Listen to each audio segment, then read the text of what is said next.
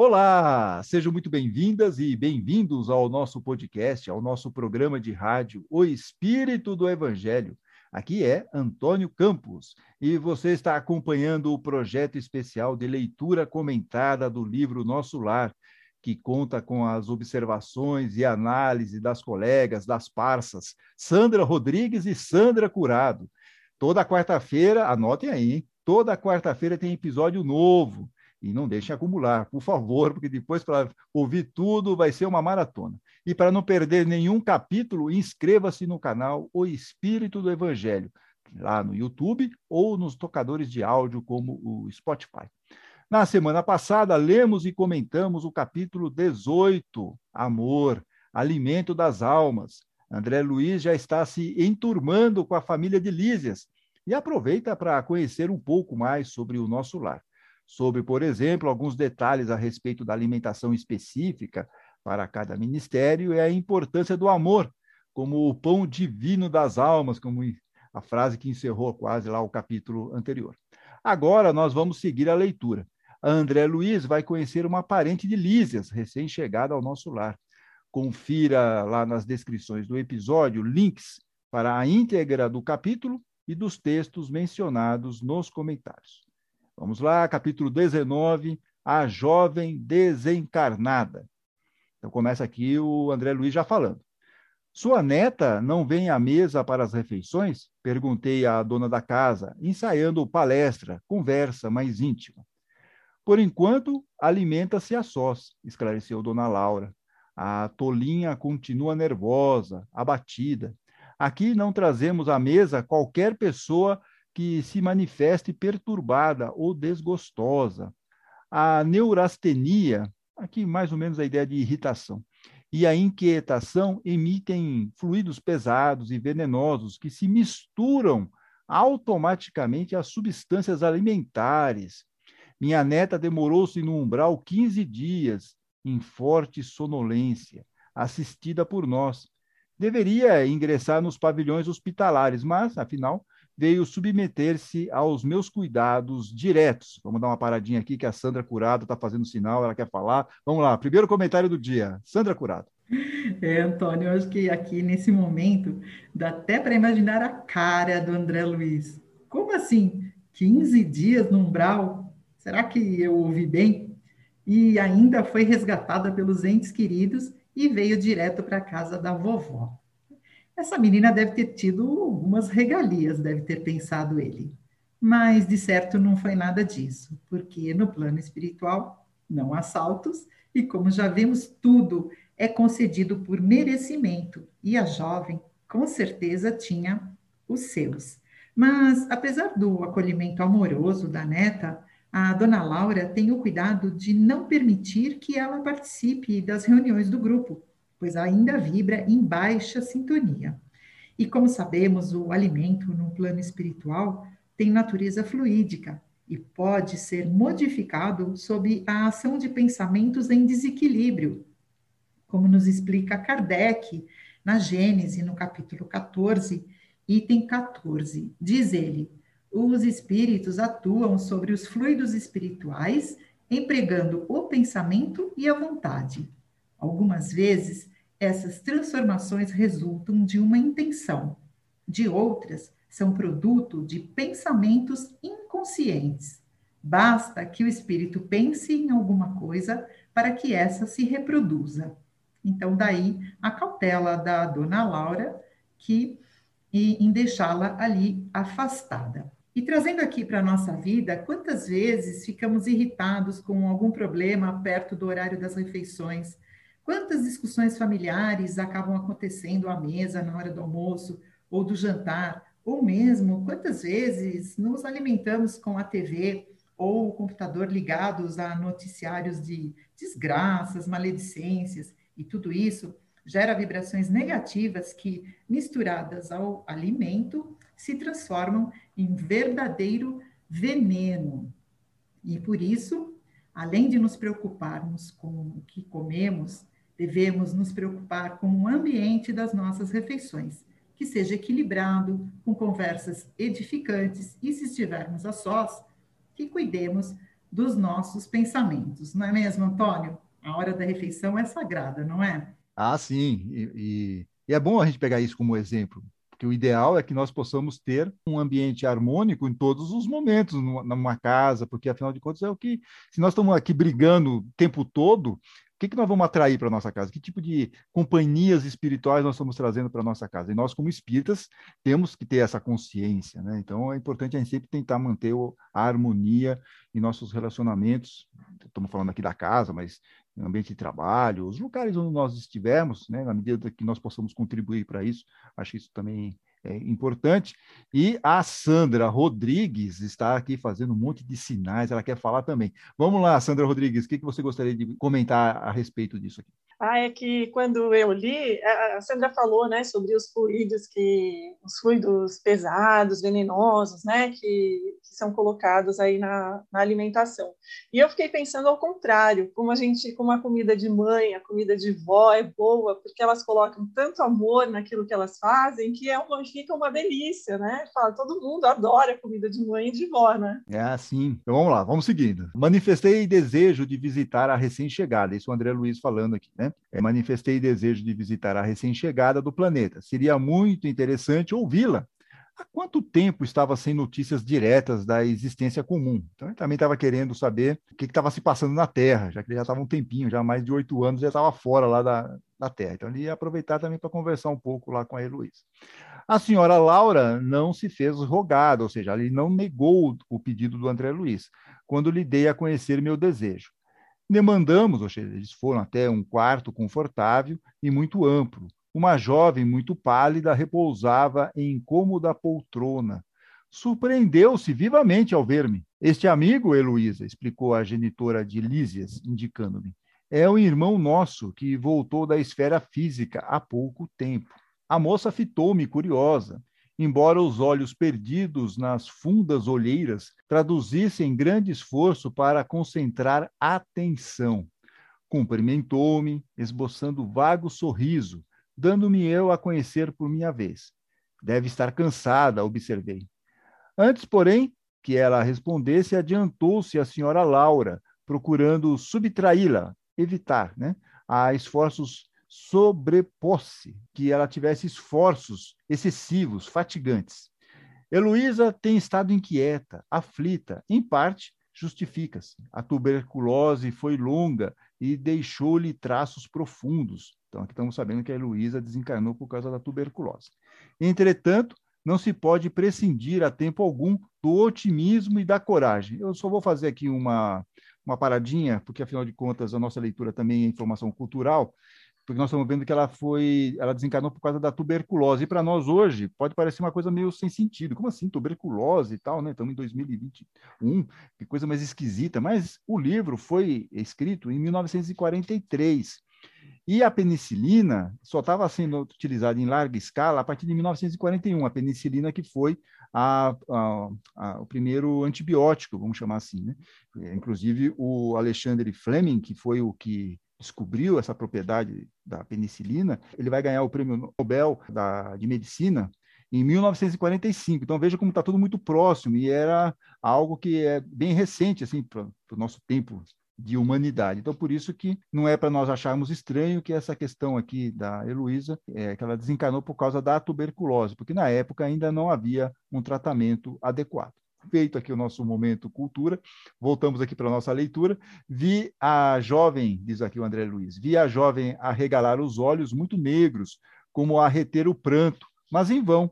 O tórax começava a arfar-lhe violentamente e colando o lenço ao rosto, que é uma dos procedimentos de quem está com essa doença, né, com a tuberculose, não conseguia conter os soluços angustiosos. Então, ela está ainda apresentando aquelas características de como se ela estivesse encarnada e com aquela doença.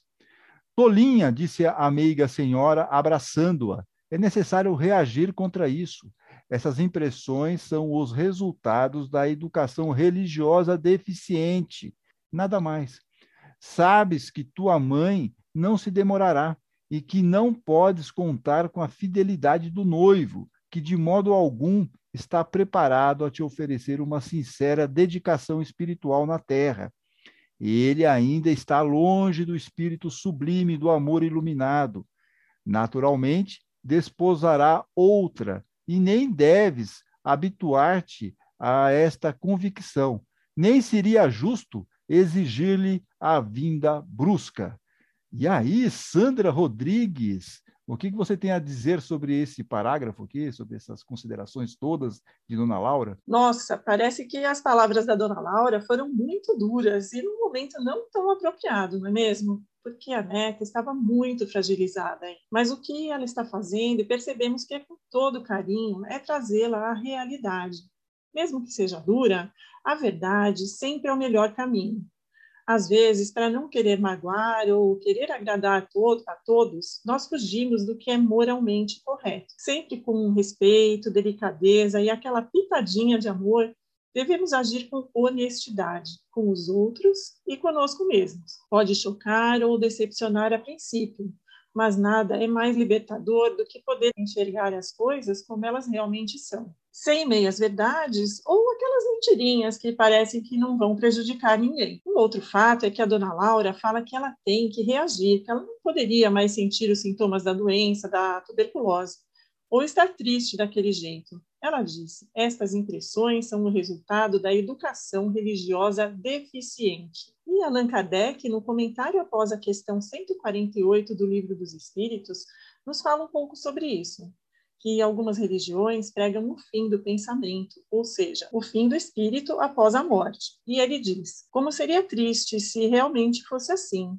O bem e o mal não teriam sentido algum. Que outras religiões e filosofias ensinam sobre a transcendência do ser, mas sem esclarecer sobre a vida que nos espera após a morte do corpo físico. E que a nossa doutrina espírita, além de revelar com riqueza de detalhes as condições que nos aguardam, nos coloca em relação com os que já estão no mundo espiritual e nos diz que a nossa verdadeira vida é a vida espiritual. E como isso pode nos auxiliar, né, na hora que passarmos para o outro lado. Não que seja uma garantia, porque, como sabemos, depende de cada um de nós, do nosso esforço na nossa reforma íntima, das nossas atitudes no bem e principalmente do nosso estado mental. Assim como a dona Laura fez com a neta, a vida também às vezes nos dá uns trancos, mas se não fosse assim, talvez não saíssemos do lugar e continuaríamos agindo como homem velho, sem esforço para a nossa transformação moral, não é mesmo? E nós percebemos, por exemplo, que se o André Luiz tivesse algum conhecimento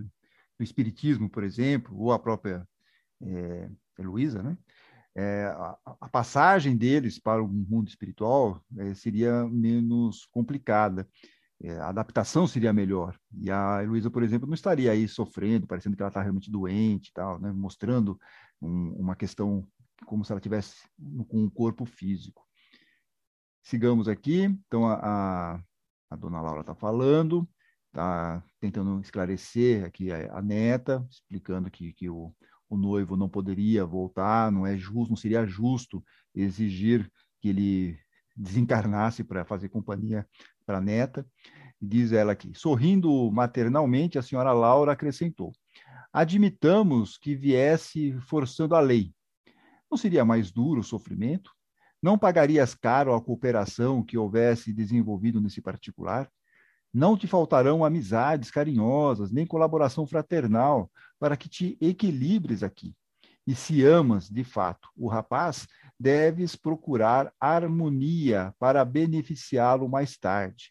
Além disso, tua mãe não tarda a chegar. E aí, Sandra Curado? É, então, a dona Laura aqui, ela faz um importante alerta para a jovem. Ela pede que ela se desfaça dessa fixação pelo noivo deixado na terra, porque isso pode trazer consequências drásticas.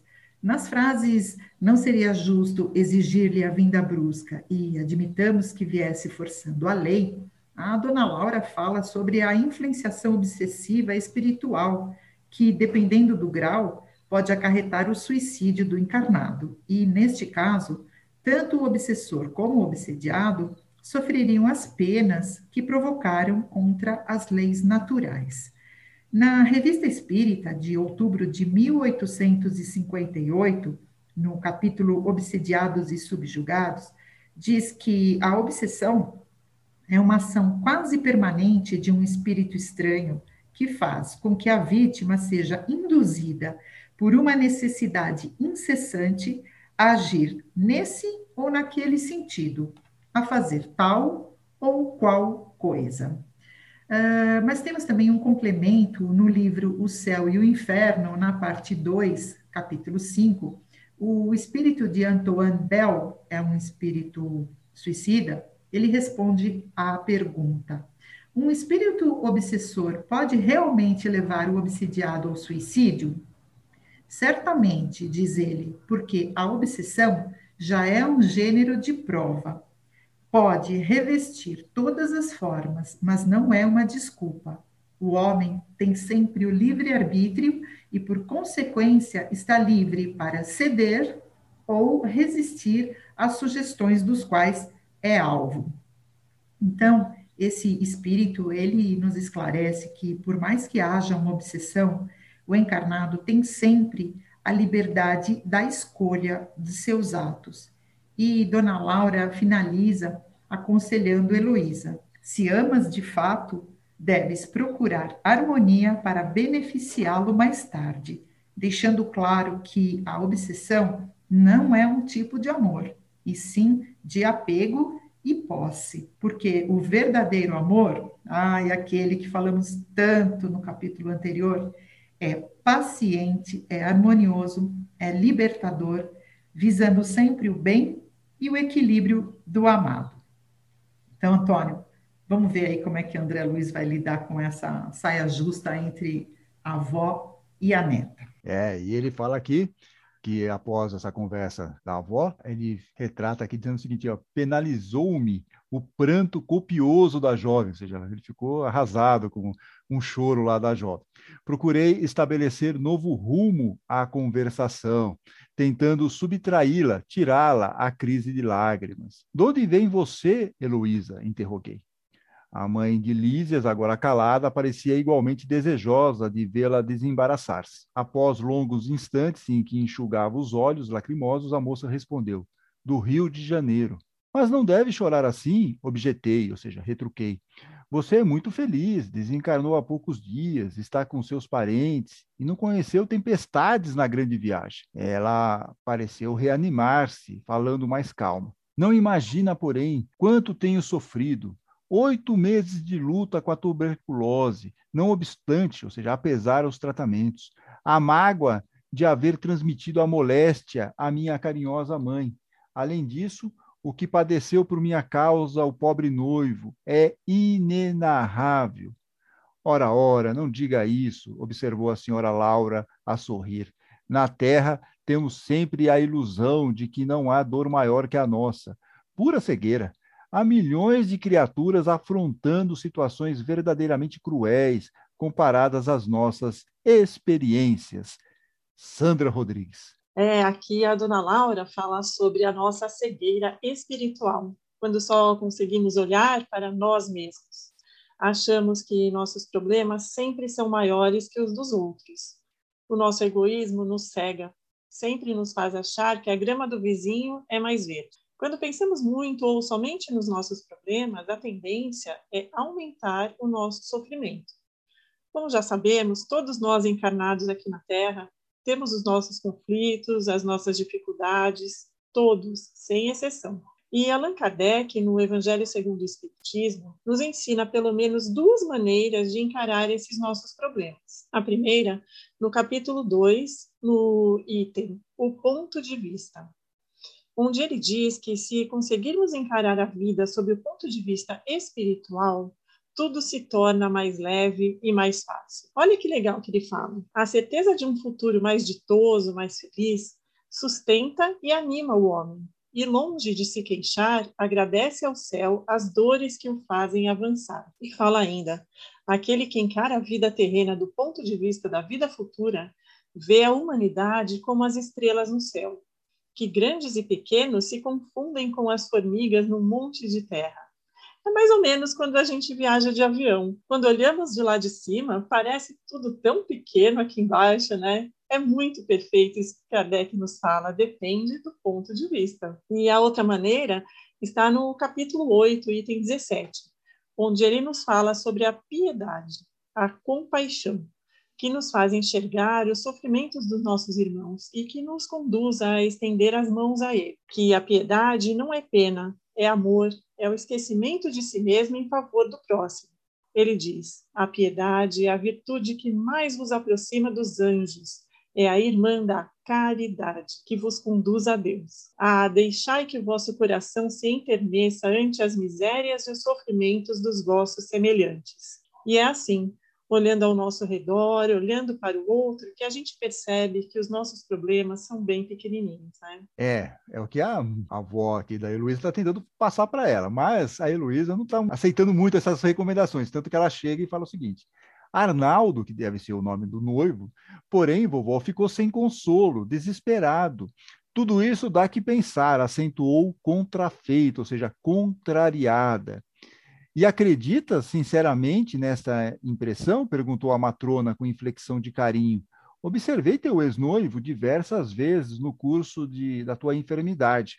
Era natural que ele se comovesse tanto, vendo-te o corpo reduzido a frangalhos, mas não está preparado para compreender um sentimento puro. Reconfortar-se-á muito depressa. Amor iluminado não é para qualquer criatura humana. Conserva, portanto, o teu otimismo poderás auxiliá-lo sem dúvida, muitas vezes, mas no que concerne, ou seja, no que diz respeito à união conjugal, quando puderes excursionar as esferas do planeta em nossa companhia, já o encontrarás casado com outra. Hum.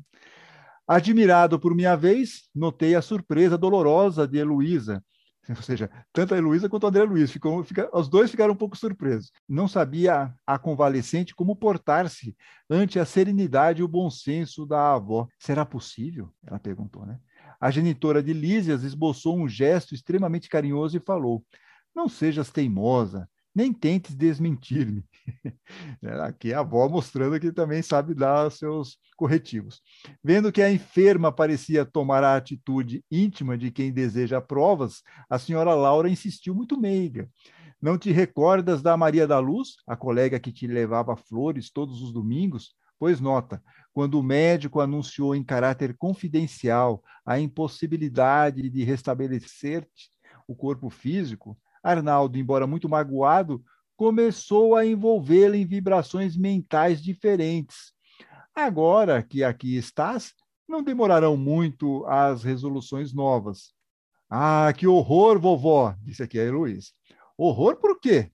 É preciso te habituares a considerar as necessidades alheias. Teu noivo é homem comum, não está alertado para as belezas sublimes do amor espiritual. Não podes operar milagres nele, por muito que o ames a descoberta de si mesmo é apanágio, ou seja, privilégio de cada um. Arnaldo conhecerá mais tarde a beleza do teu idealismo, mas por agora é preciso entregá-lo às experiências de que necessita. Sandra Curado. É, Antônio, a dona Laura continua dando aquele choque de realidade na pobre Elisa, né? Que acaba de saber que seu amado noivo já estava de olho na melhor amiga dela. Tá tenso a coisa aqui.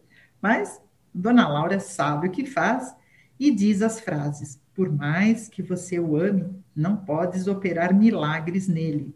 E a descoberta de si é privilégio de cada um.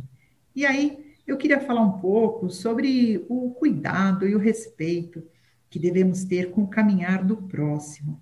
E para isso, precisamos entender que cada espírito está num patamar evolutivo diferente e que a tarefa de progredir, ela é individual, pois cada um tem seu ritmo e necessidades programadas. A questão 779 do Livro dos Espíritos, no capítulo 8, Lei do Progresso, nos diz que o homem se desenvolve por si mesmo naturalmente, mas nem todos progridem ao mesmo tempo e da mesma maneira.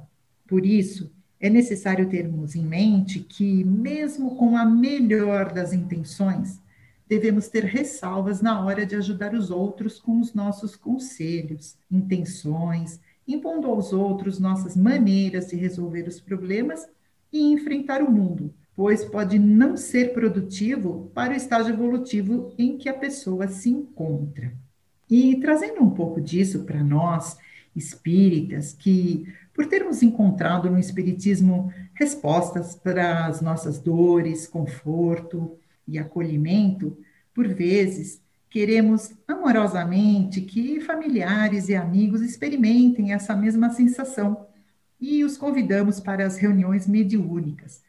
Mas às vezes o resultado pode não ser o esperado. Como aconteceu num caso em que nos conta o jornalista e espírita André Trigueiro no seu programa Papo das Nove no YouTube. Ele conta que, certa vez, um psiquiatra atendeu uma senhora que não tomava banho há três meses. E ela contou que, meses antes, tinha sido levada por uma amiga no centro espírita e, na consulta mediúnica, ela ficou sabendo que estava sendo obsidiada por espíritos e, desde então, não tinha coragem de tirar a roupa para o banho, pois não queria que os espíritos a vissem nua. É, o assunto é sério e merece respeito. Portanto, é prudente a cautela com o caminhar do próximo sem imposições. As mudanças vão surgindo a cada um a seu tempo e por vontade própria e por compreensão da necessidade da autotransformação. É boa essa historinha do André Trigueiro, hein? Boa. Desde a doutrina espírita que os espíritos eles, eles dão um pouco de intimidade para nós, é o que dizem, né? Vamos, vamos torcer para isso. Mas sigamos aqui. O, a Laura estava aqui explicando e tudo mais, vamos ver se a Heloísa se conformou com as explicações. Não me conformo, clamou a jovem chorando. Justamente Maria da Luz, a amiga que sempre julguei fidelíssima. E é bem interessante essa passagem, né? Porque é, tem um certo tom de novela, e eu até me lembrei aqui, a, aquela novela A Viagem, o caso aqui é o oposto, o Alexandre, que era o espírito vai, né, vai lá, morre, vai lá para o plano espiritual, e aí a namorada dele acaba se apaixonando por uma pessoa que seria um inimigo dele, e aí começa todo o processo de obsessão. A novela, vocês conhecem, já teve, já teve até refilmagem, mas é um pouco parecido aí, a ideia é mais ou menos essa, essas ligações que as pessoas têm é, e levam para o plano espiritual e não se conformam, que a vida continua. Né? Bom, diante do não me conformo aqui da Heloísa, a senhora Laura, todavia, sorriu e falou cautelosa. Vamos lá, vamos, vamos devagarinho. Não será, porém, mais agradável confiá-lo aos cuidados de uma criatura irmã? Maria da Luz será sempre tua amiga espiritual, ao passo que outra mulher talvez se dificultasse mais tarde o acesso ao coração dele. Eu estava eminentemente surpreendido. Heloísa prorrompera, caíra subitamente em soluços. A bondosa senhora percebeu-me a intranquilidade e, no propósito, talvez, de orientar tanto a neta quanto a mim, esclareceu sensatamente. Sei a causa do teu pranto, filhinha. Nasce da terra inculta do nosso milenário egoísmo, da nossa renitente, persistente vaidade humana.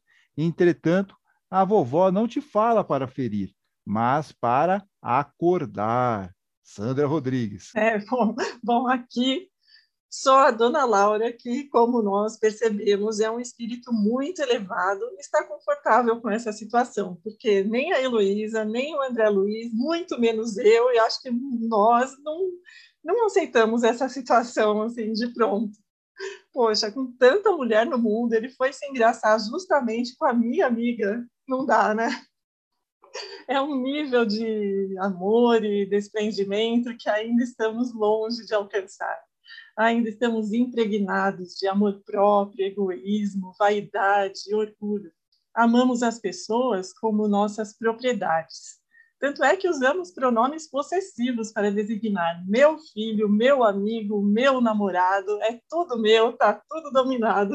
E continuando no ritmo musical da semana passada, tem uma música do Kid Abelha que fala: Longe do meu domínio, você vai de mal a pior.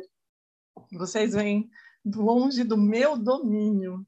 E outra, do grupo Revelação. Eu te quero só para mim, como as ondas são do mar. Vocês veem, né, como até nas músicas românticas esse esse sentimento, né, de amor, de posse, de apego tá aí, claro. É, é, é, claro que quando nós nos relacionamos, queremos fidelidade, respeito, companheirismo, cumplicidade. Não é disso que estamos falando. Se o amor é verdadeiro, as pessoas naturalmente, por si próprias, querem estar juntas e caminhar lado a lado. Mas o que eu acho que eles estão tentando nos explicar é justamente sobre esse sentimento de apego, de posse, que, por exemplo, como está acontecendo aí com a Heloísa. Quando desencarnarmos, esse sentimento pode ser muito prejudicial, tanto para quem vai quanto para quem fica. E a dona Laura diz: a vovó não fala para te ferir, mas para acordar. E mais uma vez, nós vemos a sinceridade, a honestidade dela, que com paz e serenidade mostra a verdade, dá aquele chacoalhão na neta. E é que nós somos assim mesmo. Às vezes precisamos desses chacoalhões para acordar.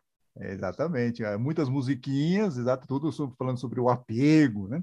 Bom, voltamos aqui. Enquanto Heloísa chorava, a mãe de Lísias convidou-me novamente à sala de estar, considerando que a doente necessitava de repouso.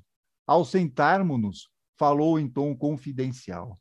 Minha neta chegou profundamente fatigada, cansada. Prendeu o coração demasiadamente nas teias do amor próprio. A rigor, o lugar dela seria em qualquer dos nossos hospitais. Entretanto, o assistente colseiro, uma espécie de assistente da retaguarda, alguma coisa assim, julgou melhor situá-la junto ao nosso carinho. Isso, aliás, é muito do meu agrado, porque minha querida Teresa, sua mãe, está a chegar. Um pouco de paciência e atingiremos a solução justa. Questão de tempo e serenidade. E assim terminamos o capítulo 19. E eu gostaria de dizer para vocês aqui o seguinte, que essa é a nossa última participação de Heloísa. Ah, como assim, Antônio? Mas no filme, então, é isso que eu queria explicar para vocês, porque no filme há uns desdobramentos. A Heloísa tem um momento lá de, de revolta, ela foge do nosso lar, vai lá para o umbral e depois ela volta toda estropiada, pior do que ela entrou. Então é só para a gente ter isso, que isso é exclusivo do filme. No livro, a Heloísa é apenas uma pessoa que está com é um descompasso vibracional lá, está um pouco desequilibrada, mas é uma coisa muito restrita. No filme, a coisa fica um pouco mais grave, tanto que ela foge do nosso lar e vai lá para o umbral, vai tentar reencontrar o noivo. E aí ela volta tempos depois, quase no final do filme, ela aparece pior do que quando ela estava lá em tratamento, tá bom? Então é só para esclarecer isso, porque senão vocês vão falar, mas o que aconteceu com a Heloísa? Não, não tinha outros desdobramentos aí, não tinha outras coisas que aconteceram com ela? Então, no filme sim, mas no livro não. Eu acho até particularmente que essa solução do livro é melhor do que a do filme, porque se ela tivesse tão em desequilíbrio como aparece no filme, ela não poderia estar no nosso lar. Ela não estaria numa mesma sintonia, numa mesma vibração para estar no nosso lar. Ela teria que ficar um tempo a mais lá no umbral, e não os 15 dias como ela acabou ficando. Bom, na próxima quarta-feira nós veremos o capítulo 20, gente. Estamos quase chegando na metade aqui do nosso lar. Capítulo 20, Noções de Lar. E lá, nesse capítulo, nós vamos ver o seguinte: a mãe de Lísias analisa com André Luiz alguns desafios na vida entre casais. Tem até um modelo matemático. Eu não vou falar nada. Semana que vem nós vamos falar sobre isso. Aguardem para saber mais na próxima quarta-feira. Bem, com o término da leitura do capítulo 19, A Jovem Desencarnada, estamos prontinhos para conversarmos com as nossas ouvintes e estimados ouvintes que nos enviaram mensagens pelas redes sociais de O Espírito do Evangelho. Estamos lá no YouTube, Instagram, Facebook, Twitter e temos grupos no WhatsApp e Instagram. E hoje começamos o nosso contato aqui com as mensagens dos ouvintes com a Sandra Rodrigues. Vamos lá, Sandra. É, Antônio, recebemos a mensagem da Zuleika Arbat, que está feliz da vida por ter conseguido colocar em dia a audição dos programas. E no último episódio, o capítulo 18, Amor Alimento das Almas, ela concorda com o comentário da Sandra Curado sobre a polêmica questão das almas gêmeas. Para mim, o que existe são almas amigas, disse a Zuleika. Sem dúvida, é um conceito mais apropriado.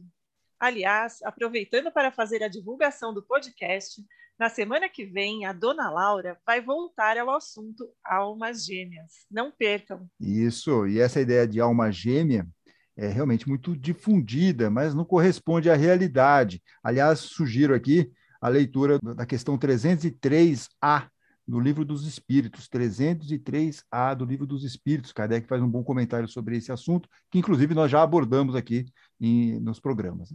Bom, e nesse comentário da Zuleika, ela acrescentou que eu deveria ter cantado, vejam vocês, devia ter cantado a música Monte Castelo, do Legião Urbana, quando falamos sobre o hino ao amor de Paulo. Obviamente, a Zuleika sugeriu isso aos risos. Bom, nós vamos poupar as queridas ouvintes e estimados ouvintes dessa tortura. Mas o hino ao amor foi mencionado por outra ouvinte, que veio com uma dúvida, não é mesmo, Sandra Curado? É verdade, Antônio, isso mesmo. A, a ouvinte Mônica de Paula, ela pergunta, por que vocês usaram caridade e não amor quando leram o texto de Paulo? No programa passado, capítulo 18, o amor, alimento das almas, mencionamos o hino ao amor que está na primeira carta aos Coríntios, no capítulo 13. E a dúvida da ouvinte Mônica é ótima. Realmente, muitas Bíblias preferem usar o termo amor em vez de caridade. Nós nos baseamos na Bíblia de Jerusalém, uma das principais referências em Bíblia de estudo e também uma das poucas que optam pela palavra caridade na tradução. E os tradutores da Bíblia de Jerusalém explicam em uma nota de rodapé o motivo dessa preferência. Diz o texto: a diferença do amor passional e egoísta. A caridade, como ágape, é um amor que quer o bem ao próximo. Por isso que a Bíblia de Jerusalém opta pelo uso da palavra caridade no hino ao amor, que ela traduz como hino à caridade. No Evangelho segundo o Espiritismo, no famoso capítulo 15, fora da caridade não há salvação, Allan Kardec também usa caridade na tradução. É ótima explicação. Realmente não é fácil a vida dos tradutores. Neste caso, é ainda mais desafiador, porque lá no grego, né, a Sandra inclusive falou aqui, o ágape, é, tem pelo menos três palavras que podem ser traduzidas por amor, que é eros, que é o amor aí mais na parte da paixão, filia, que é mais o amor na parte da amizade, e ágape, que seria uma ideia de amor fraterno.